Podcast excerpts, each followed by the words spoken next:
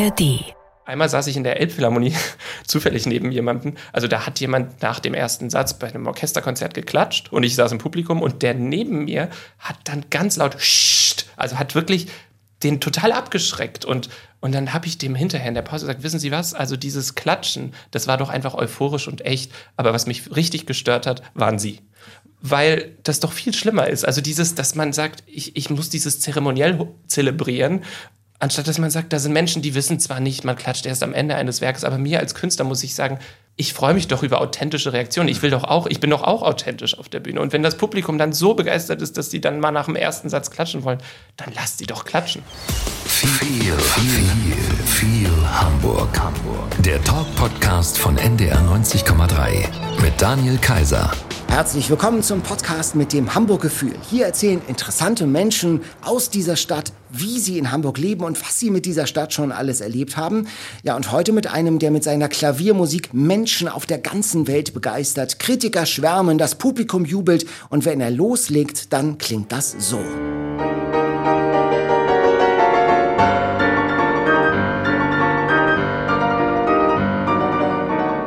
Oder mit etwas weniger Puls klingt das so zurücklehnen und genießen.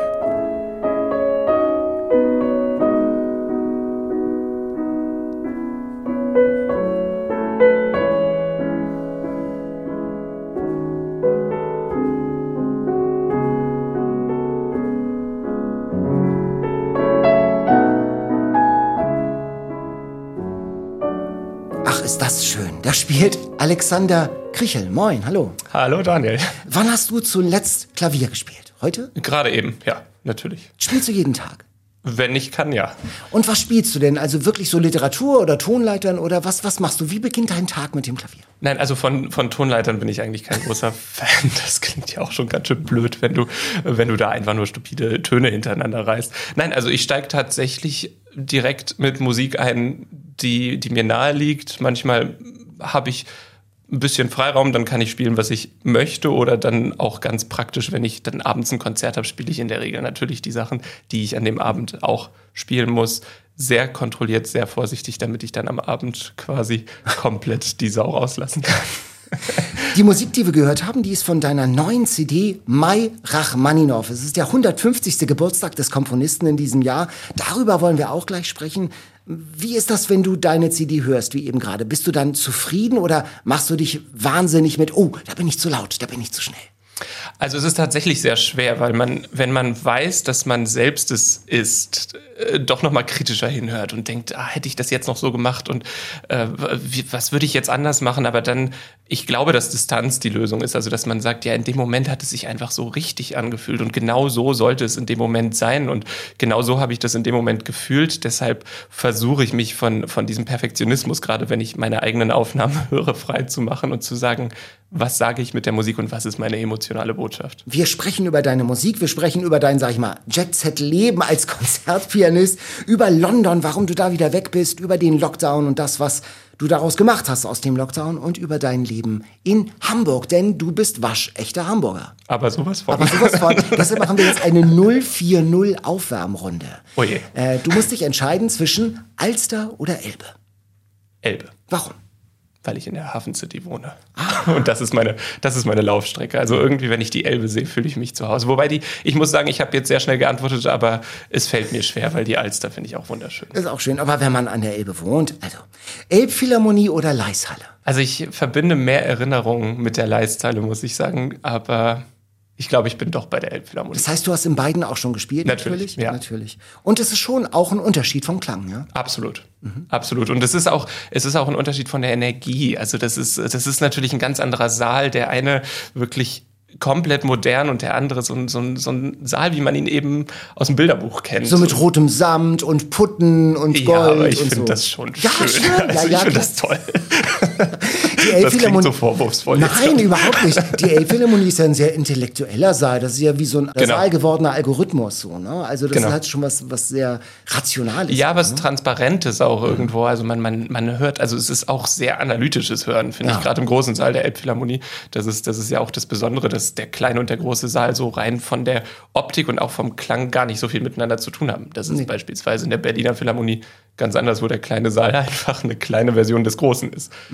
Aber Leishalle hat schon sowas Sinnliches, so wie man sich das vorstellt. Genau, So- finde ich auch. auch schön. Genau. Beatles oder Udo Lindenberg? Beatles. Oh, das kam auch schnell. Äh, auf jeden Fall. Hast du denn auch ein Herz und Zeit für Popmusik? Also klassische Musik berührt mich emotional einfach noch mehr. Ich hoffe, ich äh, stoße da jetzt niemandem vor den Kopf. Aber Popmusik ist, ist einfach, auch wenn sie natürlich gefühlt und emotional ist, ist, ist sie in der Regel nicht so schwer. Also die, die großen Emotionen, die große Trauer ist finde ich in der Klassik irgendwie noch stärker. Also mich packt das noch mehr und äh, lässt mich einfach nicht los. Und, und deshalb, wenn ich dann ein bisschen entspannen möchte, gibt es auch Popmusik. Hagenbeck oder Wildpark Schwarze Berge? Da ich ja aus dem Hamburger Süden komme, natürlich die Schwarzen Berge. Genau, warst du auch schon als Kind? Ja, so, total genau. oft. Ja, ja. Also ich glaube, ich möchte jetzt nicht sagen, dass, dass ich da auch jedes Jahr bin, aber es ist irgendwie auch oft, ich verbinde das irgendwie mit Ostern. Ich weiß nicht warum. Also so um an Ostern, um Ostern rum, dass man da um diese, das, das hat so was familiäres irgendwie. Irgendwie habe ich da Erinnerungen. Also auf jeden Fall Wildpark Schwarze Berge. Hamburger Dom oder Michel? Michael. Das kam auch. Also bist du kein Fan von Geisterbahnen und so? Äh, doch, aber, aber es ist irgendwie, also ich glaube, das, das kann man dann mal machen, aber es ist, es ist irgendwie was, was, was dann zwei Stunden lang Zeit, äh, Spaß, Spaß macht und dann, dann reicht es auch eigentlich. Also ich, ich finde, da Michel sowas äh, Spirituelles dann auch irgendwie zu haben und da das, das, diese Schönheit auch und also das, das gibt mir einfach mehr. Hamburg ist die schönste Stadt der Welt. Sagen oh, sagen manche Hamburger, wollte ich nur sagen, halb im Scherz, aber das ist schon so. Nein, das ist auf jeden Fall so. Also als ich auch äh, aus London dann zurückgekommen bin, beziehungsweise als ich wusste, ich möchte London verlassen, da war für mich irgendwo, als ich dann die Entscheidung getroffen habe, nach Deutschland zu kommen, war klar, es wird Hamburg. Warum? Ich liebe Hamburg einfach. Also es ist, es ist, ich habe das Gefühl, ich habe hier alles und ich fühle mich hier wirklich zu Hause und wirklich wohl und finde auch die Menschen, natürlich bin ich hier geboren und aufgewachsen und deshalb wusste ich ja auch, wofür ich mich entscheide. Aber, aber irgendwo, also das, das war auch so eine Bauchentscheidung. Also das, da habe ich gesagt, dass natürlich gehen jetzt irgendwie alle Künstler nach Berlin und ich glaube, ich bin so jemand, der sagt, gerade weil alle es machen, mache ich es nicht. Also gerade das macht irgendwie eine Sache für mich total unattraktiv, wenn ich denke, das mache ich jetzt, weil alle das, das ist dann so ein Gruppenzwang und die als Künstler in Deutschland musst du in Berlin wohnen. Da denke ich, nee, nee, dann mache ich das jetzt auf keinen Fall. Und jetzt hast du schon gesagt, du wohnst in der Hafen City, der Genau. feine Herr. Also Mhm. mit einem Mann. Wie, wohnt- wie wohnt es sich da so? Also ich muss ganz ehrlich sagen, ich hoffe, ich breche jetzt keinem meiner Nachbarn das Herz. Ich bin gar nicht in die Hafen City gezogen, weil ich die Hafen City so schön finde, sondern weil ich dort eine Wohnung mit einem schalldichten Raum habe. Und da ich als Pianist natürlich in der Regel der Schrecken aller meiner Nachbarn bin, äh, war das natürlich eine ideale Lösung, nach London zu sagen, ich, ich, ich, ich wusste, ich möchte unbedingt in die Stadt ziehen, also ein, ein Haus am Rand von Hamburg wäre für mich oder ist für mich eigentlich keine Option gewesen. Und, und dieser schalldichte Raum erlaubt es mir eben auch um zwei Uhr nachts zu üben, ohne dass meine Nachbarn gestört sind. Und ich habe seit dieser Wohnung einfach so eine fantastische Beziehung zu meinen Nachbarn. Das ist wirklich eigentlich was, woran man sich gewöhnen kann. Aber ich sag mal, nachts um zwei Uhr äh, übst du da öfter? Ist das normal? Also es passiert manchmal. Das, das, kommt, das kommt wirklich drauf an. Das ist, man ist ja auch tagsüber, also inzwischen kann ich mich da ganz gut rausziehen, aber man wird ja auch teilweise wirklich äh, bombardiert mit E-Mails und Anrufen und Dingen, die man da dann zu erledigen hat und wo es dann einfach auch wichtig ist, dass man sofort reagiert. Und ich, wie gesagt, ich kann mich da inzwischen gut rausziehen, aber aus einigen Sachen eben nicht. Und irgendwann ab 21 Uhr, je nachdem, ob ob du auch noch mit Asien oder Amerika sprichst. Aber irgendwann lassen sich die Leute natürlich dann ab einer bestimmten Uhrzeit in Ruhe und das ist dann die Zeit, in der du in Ruhe üben kannst. Und dann nachts um zwei. Ja, aber es ist doch auch schön. der Hafen City, genau, ja, in der Hafen City zu wissen, da ist die Elbe und da bin ich und spiele Rachmaninov. Das ist doch, es hat doch was Tolles. Und wenn du ähm, auch mal die Wohnung verlässt, diese schalldichte Wohnung. Passiert. Ähm, das passiert. Und wie ist das dann da so? Also Hafen City erlebe ich, wenn ich, ich wohne ja ganz woanders, ich wohne in Eimsbüttel, wenn ich in die äh, Hafen City komme, ist das immer eher so eine leere Anmutung. Ja, es ist schon leer. Also es ist, es ist sehr steril noch. Noch, sage ich, weil ich glaube, dass sich das schon ändern wird jetzt in Zukunft.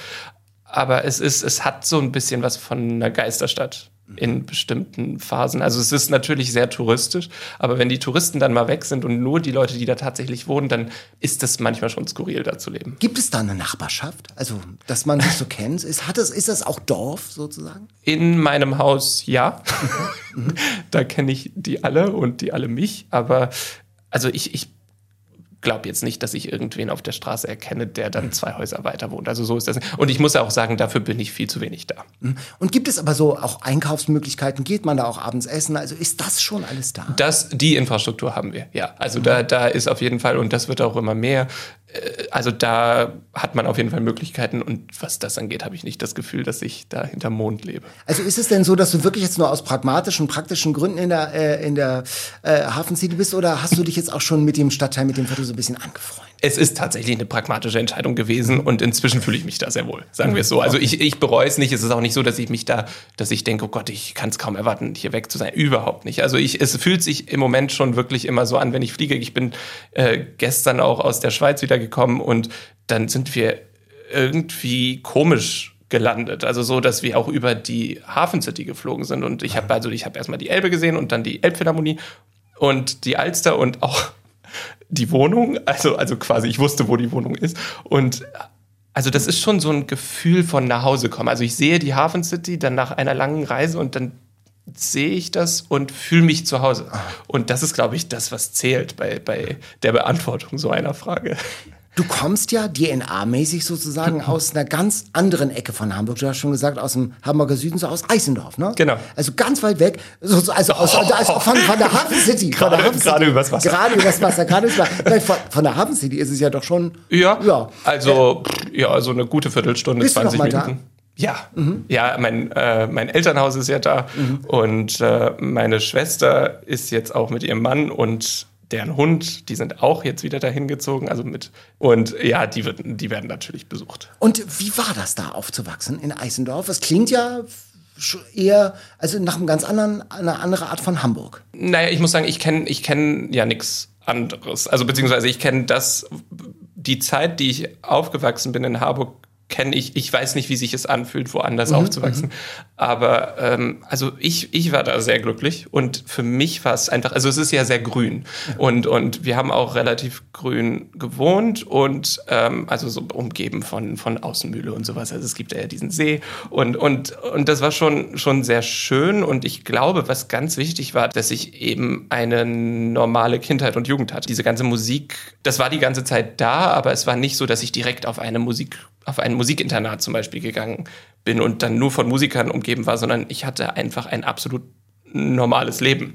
Und das hat mich schon sehr geprägt, glaube ich, und war jetzt im Nachhinein gesehen auch sehr gut für mich. Mhm. Warst du denn so ein braves Kind oder warst du, was, hast du auch was Rabaukenhaftes gehabt? Meine Mutter hatte die Idee, dass, dass ich anfangen sollte, Klavier zu spielen, weil ich nicht ruhig zu kriegen war. Also ich hatte, ich hatte einfach viel zu viel Energie und äh, wusste eigentlich nicht, wohin damit und es stand eben ein Klavier bei uns zu Hause und die Idee war dann auch, weil ich, kann man sich jetzt beim Gespräch gar nicht vorstellen, gequatscht habe ohne Ende. kann man sich überhaupt nicht Überhaupt nicht, oder? ähm, habe ich dann auch als Kind eine Klavierlehrerin, ähm, also meine erste Klavierlehrerin, die, die kam gerade aus St. Petersburg, konnte kein Wort Deutsch, ich konnte kein Wort Russisch. War natürlich strategisch total gut von meiner Mutter, weil ich die Lehrerin einfach nicht zutexten konnte. und, und ja, also ich hatte total viel Energie, habe hab alles Mögliche gemacht. Ich habe ich hab ja während der Schule noch Musik studiert, Mathe studiert, Physik studiert Wahnsinn. und habe eigentlich keine Party am Wochenende ausgelassen. Also wenn du mich jetzt fragst, dann denke ich auch, ja, ich weiß auch selbst nicht, wo ich da vor 15 Jahren die Energie hergenommen habe. Hattest du denn als, ich hatte ja auch Klavierunterricht als, als Schüler und ich hatte nicht immer Bock. Hattest du immer Bock? Ja. Wirklich? Ja, ich hatte schon, ja. Also ich habe ja jetzt erzählt, wie ich, wie ich die Musik kennengelernt habe, das ist, ist für mich ja so eine Art Muttersprache. Und meine erste Klavierlehrerin, ich, ich nenne sie auch immer noch Klaviermama, weil sie mir meine Muttersprache die Musik beigebracht ja. hat. Und also dieser, dieser Anspruch fühlt sich nie nach Druck an, den man hat, dass man sagt, man, ich möchte, ich möchte damit jetzt die und die Emotionen ausdrücken und wie mache ich das noch besser? Also da ist dieses Ziel einfach so stark und es zieht dich quasi automatisch in seine Richtung, dass du gar nicht das Gefühl hast, ich muss da jetzt noch groß, groß was, was machen, sondern das mhm. passiert eigentlich von alleine. Du warst ja, glaube ich, ein super Schüler, ne? Also äh, von den Noten her. Ja. Ja, also du hättest ja alles machen können, wahrscheinlich Medizin oder auch Physik oder so. Alles stand ja offen.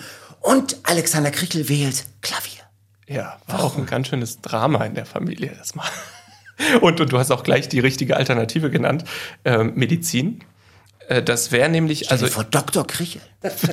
kann ja noch werden. Nein, also ich hatte ja wirklich einen Deal mit meiner Familie. Also ich, das, ich, als ich das erste Mal diesen Wunsch geäußert habe, Musik zu machen, wenn man aus einer Familie kommt, in der Musik natürlich sehr geschätzt wird, aber in der keiner, in der es keine Berufsmusiker gibt. Also wo, wo, wo, wo dann das höchste der Gefühle ein Cousin zweiten Grades von mir ist, der Architektur studiert hat damals.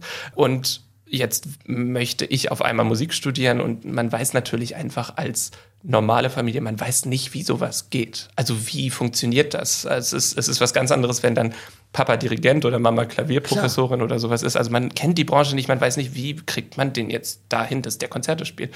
Ich hatte aber einen Professor in Hannover, bei dem ich unbedingt studieren wollte. Also das war meiner Meinung nach also so einer der großen Pianisten des 20. Jahrhunderts. Und dann hatte ich diesen Deal mit meiner Familie hab, und habe gesagt, ich bewerbe mich nur bei ihm, nur, also nur in Hannover für seine Klasse. Und wenn der mich nicht nimmt, studiere ich Medizin. Und dann hat er mich halt genommen. Also ich habe dann äh, bin dann mit einer ziemlich guten Note in die Hochschule reingekommen und, und habe gesagt, so, jetzt habe ich gewonnen und jetzt geht's an die Musik. Und jetzt bereut es auch keiner mehr. Ich sag mal, Geige kann man auch äh, im Orchester was werden, äh, auch in der ersten, zweiten, dritten Geige sozusagen oder Bratsche. Wann war dir klar, ich kann das schaffen, ich kann meinen Lebensunterhalt bestreiten, allein auf der Bühne? Ehrlich gesagt nie. Also ich glaube, aber mir ging es nicht darum. Also das war nie, das war nie das, was mein, also mein Ziel war es, Musik zu machen. Und ich wusste einfach, ich werde nicht glücklich ohne Musik. Und da ging es nicht drum, kann ich meinen Lebensunterhalt damit bestreiten oder nicht? Oder kann ich damit Karriere machen oder kann ich Konzerte? Also es ging immer nur drum, ich, ich, ich kann nicht leben ohne die Musik. Und egal was passiert, es wird schon so kommen, wie es kommen soll. Und also natürlich habe ich dann auch Kommilitonen gehabt, die es irgendwie die es für, für den Ruhm gemacht haben zum Beispiel. Und das finde ich ganz schön gefährlich. Also, dass man sagt, ich, ich möchte Pianist werden, weil ich eben groß werden möchte und bekannt werden möchte. Erstens glaube ich, dass das Publikum sowas merkt und dann passiert es halt auch nicht. Und, und, und es ist einfach auch nicht stark genug. Also es ist einfach in mir drin, wenn ich das Gefühl habe, mir, mir geht es nur um den Erfolg. Also diese, wenn ich dafür Empathie entwickle, für diesen Gedanken, denke ich, das kann nicht so stark sein, dass es mich durch das alles trägt, durch, dass ich durch musste, um diesen Weg zu beschreiten. Die Musik steht im Mittelpunkt. Wir haben schon gehört, du spielst jeden Tag in der Regel Klavier und wir haben auch die Menschen auf der Straße gefragt in Hamburg, was die von dir wissen möchten. Und in diese Richtung geht auch diese Frage. Hallo Alexander, ich heiße Cynthia und komme aus Wandsbek. Kannst du es dir leisten, ein paar Wochen Urlaub zu machen und gar nicht Klavier zu spielen? Oder kannst du nur dorthin fahren, wo es ein Übungsklavier gibt? Ah, das ist eine gute Frage. Also ein paar Wochen ist schon ganz schön sportlich. Das mache ich eigentlich nicht. Weil du es dir nicht erlauben kannst oder weil, weil du denkst, du, ver also ich sag mal, du, du, du verlierst die Muskeln sozusagen oder die, die, ein musikalisches Gefühl oder weil du es nicht kannst, weil die Sehnsucht so groß ist? Ich, ich werde unruhig. Also ich werde unruhig ohne Musik irgendwie und, und ohne, ohne sie auch zu spüren. Natürlich kann man Musik hören. Letztes Jahr zum Beispiel habe ich, habe ich Urlaub in New York gemacht und da hatte ich, dann habe ich wirklich nur halben Urlaub gemacht, weil ich morgens immer vier Stunden habe ich gesagt, so, dann mache ich nicht, ich übe nicht den ganzen Tag, vier Stunden geübt und dann ab 13 Uhr war ich frei. Und so, also ich würde ich würde sagen, anderthalb Wochen schaffe ich ohne. Dann darf aber auch kein Klavier in der Lobby des Hotels stehen oder Flügel oder irgendwas, weil das zu sehen und zu wissen, ich fasse jetzt zehn Tage kein Instrument an, hab es Das aber. klingt ja wie ein Junkie. So. Ui. Oder? Also, ich, ich, Also. ein, anderthalb Wochen halte ich durch, aber ich darf, darf kein Klavier in der Hotellobby sehen. Interessanter Vergleich, Ja, Herr Kaiser. aber das ist schon, schon eine, eine, im Positiven eine Sucht, oder? Ja, natürlich. Ja. Also, also was heißt eine Sucht? Das ist, das ist irgendwie wie Atmen und wenn du so möchtest, du bist ja auch süchtig nach Essen und Trinken. Ja. Also du kannst ja auch ohne Essen und Trinken nicht leben und ohne Luft und Mhm. Sauerstoff. Und so ist es mit der Musik. Und dann denke ich, natürlich ist es manchmal gut, vielleicht zurückzufahren, was Konzerte angeht und was diese Frequenz angeht. Äh, Also der Konzerte, dass man sagt, äh, wenn ich jetzt, wenn ich jetzt innerhalb von zwei Wochen zehn Konzerte gespielt habe, dass ich sage, gut, dann habe ich jetzt mal eine Woche zu Hause und kann dann mich meinem Klavier so widmen, wie es sich für mich und meinen Körper richtig anfühlt. Wenn Konzertpianisten auf der Bühne sind und die Kamera ist auf sie gerichtet und dass die Zuschauer zuschauen zu, dann äh, habe ich jetzt mal zum Beispiel Lang Lang vor Augen, der eine ganz außergewöhnliche Mimik an den Tag legt. Ist das alles authentisch oder ist da, wie viel Show ist denn dabei? Fragt man sich ja manchmal. Bei Lang Lang meinst Oder, du jetzt? oder auch bei, du kannst ja nicht, du bist ja nicht in Lang Lang drin. Also Nee. da ist es schon immer sehr, sehr ausdrucksstark. Also bist du da in so einem Tunnel oder merkst du das überhaupt, wie du guckst oder? Also die Sache ist, das ist, äh, ja, also dass dieses Affektierte von einigen Musikern kommt natürlich eigentlich aus dem authentischen Erleben von Musik. Also bei mir ist es so, dass ich, dass ich teilweise überhaupt nicht mitbekomme, wenn da im Saal ein Handy klingelt oder einmal ist eine ganze Stuhlreihe umgekippt, da saßen dann nach dem Konzert Leute quasi lagen auf dem Boden und ich habe es nicht gehört. Also es war gegen Ende des Schlusses, da hat sich wohl jemand erschrocken über einen Akzent von mir und hat dann die ganze Reihe mitgerissen. Aber ich bin da, wie du sagst, im Tunnel. Also ich merke es nicht. Ich glaube aber, also manchmal sitze ich im Konzert und denke, du, du, du siehst natürlich nicht nur den Künstler, sondern hörst ihn auch. Und was mich dann stört, ist, wenn der Künstler diese Gestik oder Mimik hat und ich es aber in, in der Musik diese Energie nicht spüre. Weil es sich dann einfach unecht anfühlt für mich. Aber vielleicht ist das dann auch meine Wahrnehmung. Also das ist ja einfach, jeder Künstler entscheidet, wie authentisch er ist. Mir ist Authentizität eigentlich das Wichtigste. Also dass ich sage, dass darum geht's und darum kommen die Leute, damit sie wirklich Alexander Krichel erleben und nicht das, was Alexander Krichel denkt, dass die Leute gerne sehen oder hören würden. Du hast wunderbare CDs gemacht. Rachmaninow, Beethoven, Ravel. Du tourst um die Welt durch die Konzertsäle. Was war für dich so der aufregendste Auftritt bislang? Das ist natürlich schwer, ganz schwer, Ja. weil, weil ich mit so vielen Konzerten so viel Wunderschönes verbinde. Und manchmal ist das musikalischer Natur, manchmal ist es menschlicher Natur. Äh, aber was natürlich irgendwie magisch war, war, als ich den, den Echo gewonnen habe und da die Türen aufgingen zum Konzerthaus Berlin und ich gespielt habe und mir gesagt wurde, das gucken jetzt drei Millionen Menschen gerade. Also da, da einfach zu wissen, jetzt teile ich diese Kunst gerade mit so vielen Menschen und und, und natürlich hatte, also inzwischen habe ich ja schon einiges anderes noch erlebt, aber damals, also war, das ist ja schon ein paar Jahre her, aber das, ist- damals war es so neu. Also ich glaube, ich glaube, dass diese Erlebnisse, die du hast, wenn du ganz am Anfang der Karriere bist, wo es dann wirklich noch bahnbrechend ist, was passiert und wo du sagst, jetzt ist es das erste Mal, dass ich mit so einem tollen Orchester dieses Stück vor einem ausverkauften großen Saal spielen kann. Und das, das hat einfach so eine ganz besondere Energie, die sich einprägt und das vergisst du nicht. Drei Jahre ist jetzt der Corona-Lockdown her. Das war ja auch für die Kultur, auch für dich einschneidend. Von jetzt auf gleich keine Konzerte mehr. Quasi weltweit. Und auch bei dir ist ja einiges weggefallen damals. Ja, alles. Alles. Eigentlich alles. Also, das stimmt. Hat man da dann einen Notgroschen? Also, ich muss sagen, ich, ich gehöre ja zu den glücklichen Künstlern, die eben doch viel spielen und die eben Konzerte haben. Da habe ich einige Kommil- Kommilitonen, mit denen ich in, in, in London studiert habe, die denen fiel das deutlich schwerer, weil die eben wirklich von der Hand in den Mund leben im Prinzip. Und, und die spielen ein Konzert und bezahlen damit dann ihre Miete und im nächsten Monat kommt das nächste Konzert oder die nächsten Konzerte. Also da hatte ich schon großes Glück und ich muss auch sagen, ich bin in den Lockdown gestartet nach so einer Phase, wie ich gerade gesagt habe. Also unfassbar viele Konzerte. Und damals wussten wir ja auch noch nicht, wie lange es dauert. Und, und als dann die Ansage kam, das fällt aus, das fällt aus, das fällt aus. Ganz ehrlich war meine erste Reaktion, ach, das kommt mir gerade gar nicht so ungelegen. Also jetzt einfach mal drei Wochen zu Hause zu sein und irgendwie wieder für mich und in Ruhe mit meiner Musik zu sein. Und als es dann doch länger ging, wurde es dann ganz schön haarig.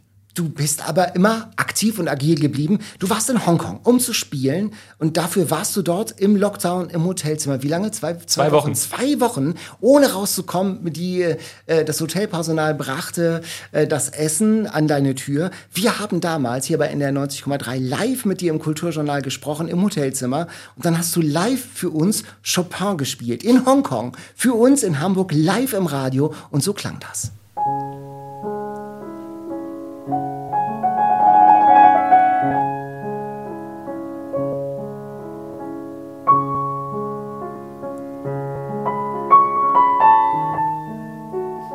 Jetzt noch Gänsehaut. Ich auch weil ein das bisschen. ein ganz besonderer, ich, ich stand im Studio, ich kann mich noch ganz genau daran erinnern.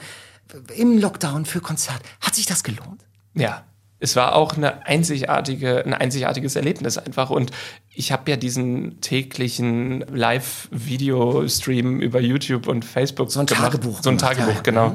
Also die Idee war ja einfach, das zu machen, damit ich überhaupt irgendwie mental stabil bleibe. Also damit ich gezwungen bin, quasi einmal am Tag vor die Kamera, heißt, ich musste dann auch natürlich einmal am Tag wie ein Mensch aussehen und äh, so, also musste irgendwie auch in den Spiegel gucken, weil wenn, das ist, ist ja auch so eine Gefahr, die besteht und, und das weißt du vorher nicht, wenn du, wenn zwei Wochen lang du niemanden siehst, äh, wie, ob, ob du dich dann anders verhältst Ja. oder was, also, äh, und ich glaube so, um dein, deinem Tag Struktur zu geben, haben wir dieses Tagebuch dann als Idee gehabt und das ist dann ja, das, das fanden total viele Leute einfach auch schön, diese Weil die ja Quarantäne mit mir. selber auch diese Situation hatten, die waren ja selber auch im Lockdown. Genau. Genau, also die wissen, die wissen genau, also die haben das ja total miterlebt und, und mit, also mitgefiebert dann auch. Also die, die haben dann auch gemerkt, als es dann an Tag 10 dann mal ein bisschen runter, ich glaube Tag 10 war es, dass es, als die Laune dann runterging und die gesagt haben, Mann, das sind nur noch vier Tage und ich habe total schöne E-Mails und Nachrichten bekommen und haben gesagt, halt durch und das ist geschafft bald. Und also es, es, es war schon ein großer Zusammenhalt und eine schöne Community. Du bist oft in Asien unterwegs, in China. Und dann postest du ja manchmal so bei ähm, im Internet so Fotos von irre langen Schlangen von Leuten, die ein Autogramm von dir wollen nach den Konzerten. Äh, die Begeisterung ist da in Asien, in asiatischen Ländern nochmal noch mal eine andere, oder? Ja, irgendwie schon. Und das Publikum ist auch deutlich jünger als hier in Deutschland. Also da ist das irgendwie, also wie die Klassik wahrgenommen wird, ist, ist, ist es ganz interessant, dass da zu sehen, dass das da überhaupt nicht dieses verstaubte Image hat, sondern dass das einfach, dass diese Tiefe der Musik, dass die da auch wirklich wahrgenommen wird und es teilweise mucksmäuschenstill ist in, in diesen Seelen, obwohl da 2000 Leute drin sitzen und, und dass das aufgesaugt wird. Und ja, das ist, das äußert sich dann eben auch in richtig lange Schlangen, äh, die dann hinterher noch irgendwie ein Foto wollen oder ein Autogramm. Aber das tut dann auch richtig gut, oder? Also, Irgendwie ist das sagt, schön, ja. Also man, man, man kommt direkt in Kontakt mit seinem Publikum. Das ist ja schon was sehr Distantes eigentlich, wenn ich da, äh, also es, man ist sehr weit weg, man, man spielt und oft sieht man das Publikum ja auch gar nicht, weil es komplett dunkel ist. Das heißt, die sehen mich, aber ich sehe sie nicht und dann, dann so ist man, und so sieht man auch die Gesichter und sieht, was man wirklich in den Menschen ausgelöst hat. Woran liegt es, dass es diese Begeisterung hier so nicht gibt? Ich weiß, dein, bei an dir und deinen Konzerten kannst nicht lesen, du nimmst äh, liegen, du nimmst auch mal ein Mikro in die Hand und sprichst auch drüber, was ich oft vermisse. Also da wird eben so eine Mauer aufgebaut ähm, des Rituals und äh, jeder muss sich in dieses Ritual fügen. Und ich habe den Eindruck, du versuchst dieses Ritual zu durchbrechen. Ich habe ja auch gesagt, dass ich in einem relativ normalen Umfeld aufgewachsen bin, also jetzt nicht äh, Musik oder klassische Musik lastig. Und dadurch habe ich natürlich auch viele Freunde, die eben was ganz anderes machen und die dann in die Konzerte am Anfang gegangen sind, einfach nur weil ich gespielt habe. Also die sind jetzt nicht hingegangen, weil sie sich groß für Klassik interessieren. Und da hat man schon gemerkt, dass dieses Zeremoniell sehr abschreckend wirkt auf die Menschen. Also, dass, dass die das Gefühl haben, ja, wann, wann, was muss ich anziehen? Damit fängt es ja schon mal an. Was muss ich anziehen für so ein Konzert? Wann muss ich da sein? Wann darf ich klatschen? Wann darf ich nicht klatschen? Und einmal saß ich in der Elbphilharmonie zufällig neben jemandem. Also da hat jemand nach dem ersten Satz bei einem Orchesterkonzert geklatscht und ich saß im Publikum und der neben mir hat dann ganz laut also hat wirklich den total abgeschreckt und und dann habe ich dem hinterher in der Pause gesagt, wissen Sie was? Also dieses Klatschen, das war doch einfach euphorisch und echt. Aber was mich richtig gestört hat, waren Sie. Weil das doch viel schlimmer ist. Also dieses, dass man sagt, ich, ich muss dieses zeremoniell zelebrieren, anstatt dass man sagt, da sind Menschen, die wissen zwar nicht, man klatscht erst am Ende eines Werkes, aber mir als Künstler muss ich sagen, ich freue mich doch über authentische Reaktionen. Ich will doch auch, ich bin doch auch authentisch auf der Bühne. Und wenn das Publikum dann so begeistert ist, dass sie dann mal nach dem ersten Satz klatschen wollen, dann lasst sie doch klatschen. Manchmal denke ich aber, äh, sie klatschen, weil sie denken, sie müssen klatschen. Und das ist dann auch so unser verhaltener, man, ich weiß nicht genau, was hier passiert, aber ich glaube, ich muss jetzt klatschen. So ist es. Da denke ich mal, hm, das ist ein bisschen schade, weil es ja auch den, äh, sozusagen den großen Bogen eines, eines das Stücks stimmt. unterbricht. Also das mit dem Verhalten und Klatschen hatte ich jetzt gar nicht so oft. Ich hatte dann nur das Gefühl, dass es, oder vielleicht ist das der Romantiker in mir, der sagt, das war jetzt einfach, die sind einfach so euphorisch euphorisch, die und, wollen- und die wollen Danke müssen sagen, ja. jetzt das entladen. Als es nach dem harten Corona-Lockdown wieder erste Veranstaltung Outdoor gab, da hast du, und halten Sie sich fest, in einem Autokino gespielt. Das ist ja total crazy. Wie war das denn? Ja, das war total verrückt. Also das war vor allem ja das erste Mal weltweit, dass, Ja. das, dass ein klassisches Konzert im Autokino stattfindet. Da wurde dann eben diese Leinwand aufgebaut und die Kameras und, und das wurde, also der Klang wurde abgenommen und übers Autoradio übertragen. Aber im Endeffekt hatten wir halt einen großen Parkplatz und da saß dann das Publikum jeweils in deren Autos. Und ich habe eben Open Air gespielt, während das auf die große Leinwand übertragen wurde, wie eben Ein Film.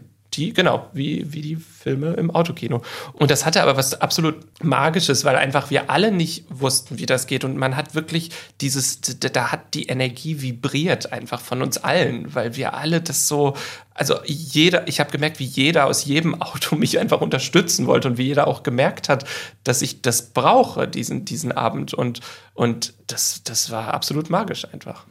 Ist das Konzertleben jetzt wieder da? Ja. Also es fühlt sich, es fühlt sich toi toi toi. Ich muss mal gucken, wo Holz hier ist. Also das ist, es sieht zurzeit wieder relativ gut aus und die Seele sind auch wieder voll. Und das macht mich natürlich sehr glücklich, dass jetzt einfach die Leute auch nicht mehr so die große Angst haben, ins Konzert zu kommen. Eine Frage haben wir hier zum Zeremoniell. Hallo Alexander, ich bin Lutz aus Altona. Trittst du im Frack auf? Kann man einen Frack überhaupt im Laden kaufen oder ist das immer eine Maßanfertigung? Also ich trage keinen Frack.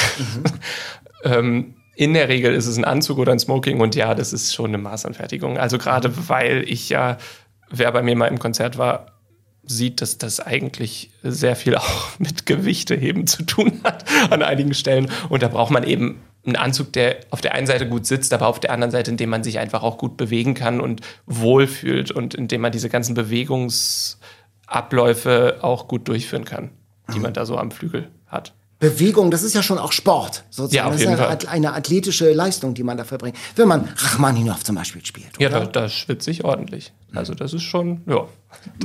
Wie hältst du dich fit? Also ich gehe sehr gerne laufen. Das ist, das ist eben das, was, was ich auch mit der Elbe, was ich vorhin gesagt habe, was ich mit der Elbe verbinde, dass ich eigentlich aus der Hafen City ja einfach nur aus der Haustür raus und dann bin ich eigentlich schon am Wasser und kann geradeaus laufen. Und, und das ist, das ist, glaube ich, so das, das Wichtigste, dass man an der Luft ist, dass man atmet und, und eben auch sich bewegt.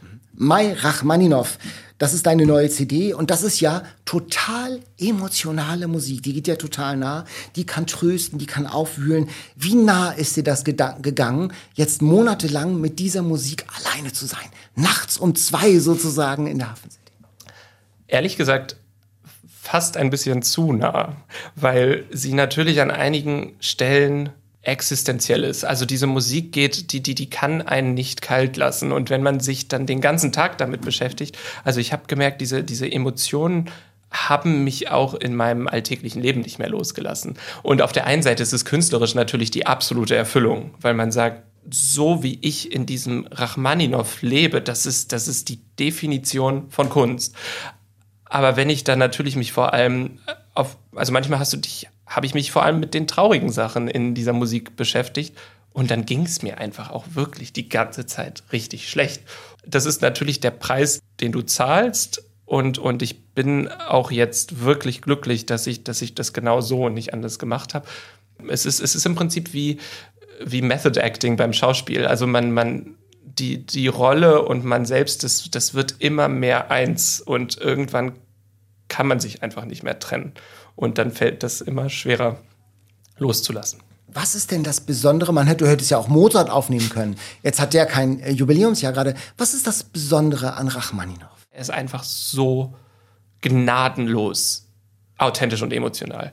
Und, und, und da wird dann wirklich das große Drama, da spielen alle zehn Töne, äh, alle zehn Finger und das wird in den Flügel reingemeißelt, voller Leidenschaft, also der, der, der ohne Rücksicht auf Verluste und, und diese Begeisterung, das reißt einen, das reißt das Publikum mit, aber natürlich auch den Interpreten. Und ich hatte auch das Gefühl, dass Rachmaninow irgendwo mit mir verbunden ist. Also ich, ich, ich entdecke immer wieder neue äh, Gemeinsamkeiten. Also der war ja auch, also ich bin, ich bin ja auch definitiv sanguinisch veranlagt. Also es heißt himmelhoch jauchzend oder zu Tode betrübt. Also es ist, du erwischt mich immer entweder so oder so. Und Rachmaninow, bei dem war das ähnlich. Und auf der anderen Seite ist seine Musik dann auch manchmal zufällig und manchmal suche ich da auch die Zuflucht. Ist er in entscheidenden Lebenssituationen für mich da? Also interessanterweise zum Beispiel, als mein Mentor, mein wichtigster Mentor gestorben ist, habe ich ihm, ohne zu wissen, dass es so sein würde, habe ich ihm sechs Stunden vorher noch Rachmaninows zweites Klavierkonzert vorgespielt. Und es war wunderschön. Und ich erinnere mich an jeden Moment aus dieser Sitzung sozusagen oder aus diesem Treffen. Und dann sechs Stunden später habe ich den Anruf seines Assistenten bekommen, dass er nicht mehr da ist. Oder, oder jetzt auch in der Pandemiezeit. Also da habe ich auch in Hongkong dann eben die Paganini-Rhapsodie von Rachmaninow gespielt. Und es sind immer wieder Situationen, bei denen ich denke, wieso ist er dann immer da?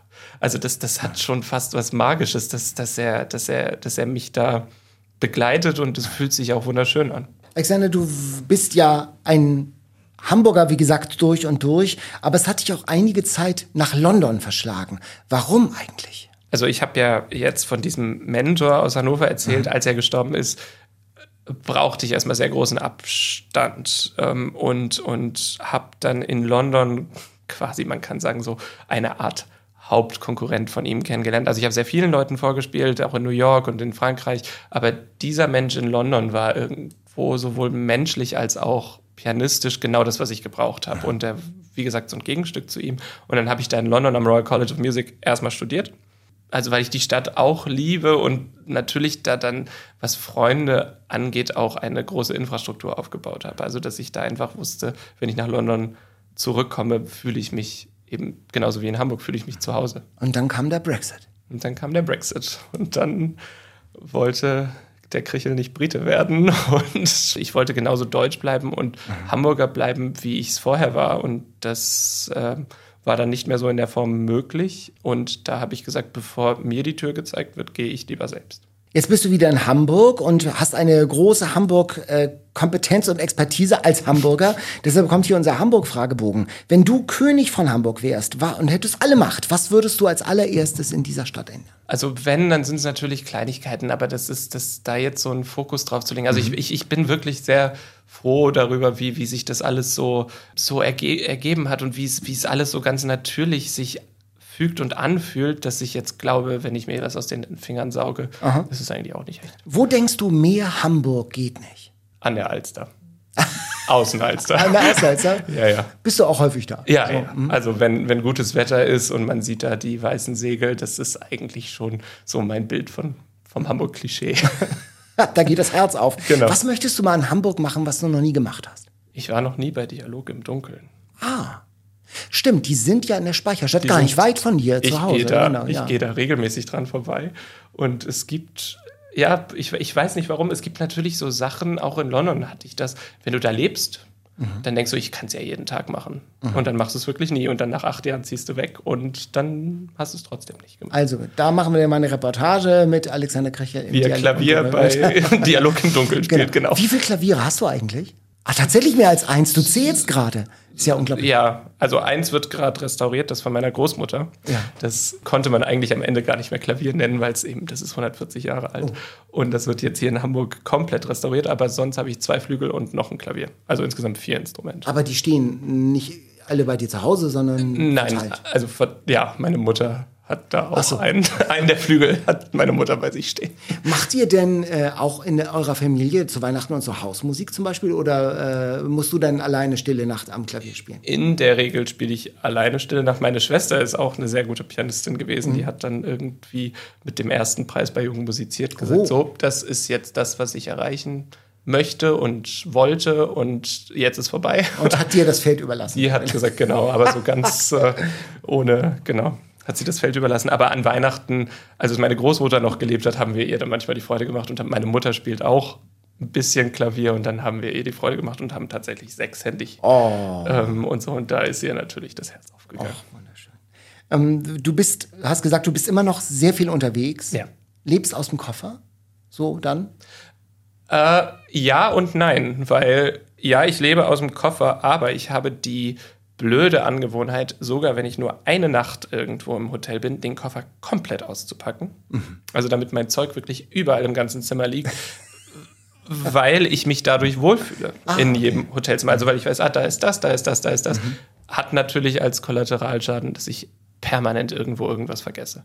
Aber gut, das, das Was hast du denn da zum Beispiel vergessen? Ja, alles. Aha. Also von Zahnbürsten über Kleidungsstücke. Mhm. Ich habe auch schon mal Einmal habe ich aus Versehen so eine kleine Tischlampe auch eingepackt. Das war, das ist aus dann genau. Versehen? Ja, ja, das ist, nein, also es passiert ja manchmal, dass man, dass man, also das ist jetzt genau andersrum, dass ich nichts vergessen habe, sondern was eingepackt ja. habe vom Hotel. Da hatte ich dann, hat, musste ich so schnell packen, weil das Taxi schon da war und ich hatte verschlafen und hatte Konzert am Abend vorher.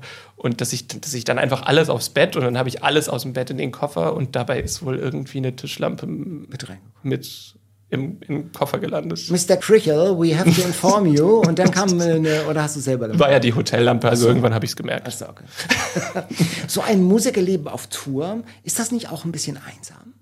Ja, also das ist, das hat einsame Momente, wobei ich sagen muss, dass man sich daran gewöhnt. Also auf der einen Seite ist es einsam, auf der anderen Seite brauche ich diese Einsamkeit manchmal auch. Also dass, dass ich einfach Zeit habe zu reflektieren und, und, und auch nachzudenken, weil diese, diese ganzen Emotionen, dieses, dieses Teilen der Kunst mit dem Publikum, das erfordert natürlich auch die andere Seite, dass ich irgendwo bei mir bin, dass ich meditiere, dass ich äh, kontempliere, also dass ich, dass ich auch diese Zeiten habe und dadurch, dass ich jetzt ja schon seit ein paar Jahren das mache, habe ich inzwischen in vielen Städten auch sehr, sehr gute Freunde. Beispielsweise in Tokio zum, oder in Kyoto, also gerade in Japan, wo ich jetzt wirklich sehr oft war, habe ich Freunde, da, da kann ich sagen, das, das ist fast schon Familie für mich da in Japan.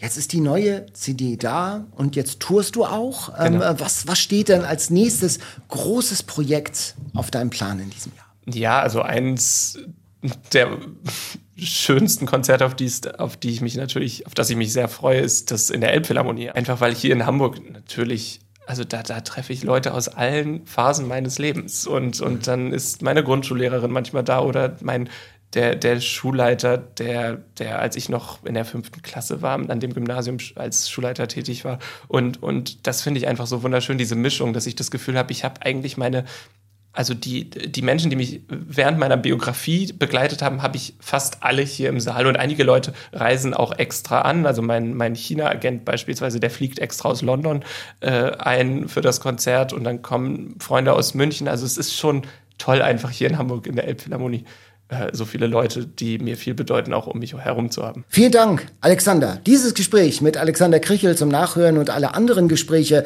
mit Westernhagen, mit Ole von Beust, mit Dagmar Berghoff, mit Alphonse, mit Stefan Quildes und Sylvie Mais und, und, und, die gibt's alle in unserer NDR Hamburg App und in der ARD Audiothek. Am besten abonnieren Sie das Ganze. Viel Hamburg, dann verpassen Sie nichts mehr.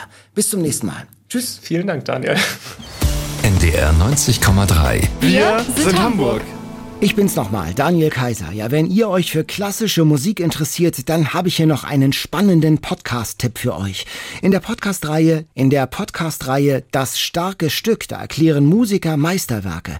Da erfahrt ihr viele interessante Details, zum Beispiel zu Werken von Rachmaninow, Stravinsky oder Verdi. Das starke Stück findet ihr in der ARD Audiothek. Hört mal rein.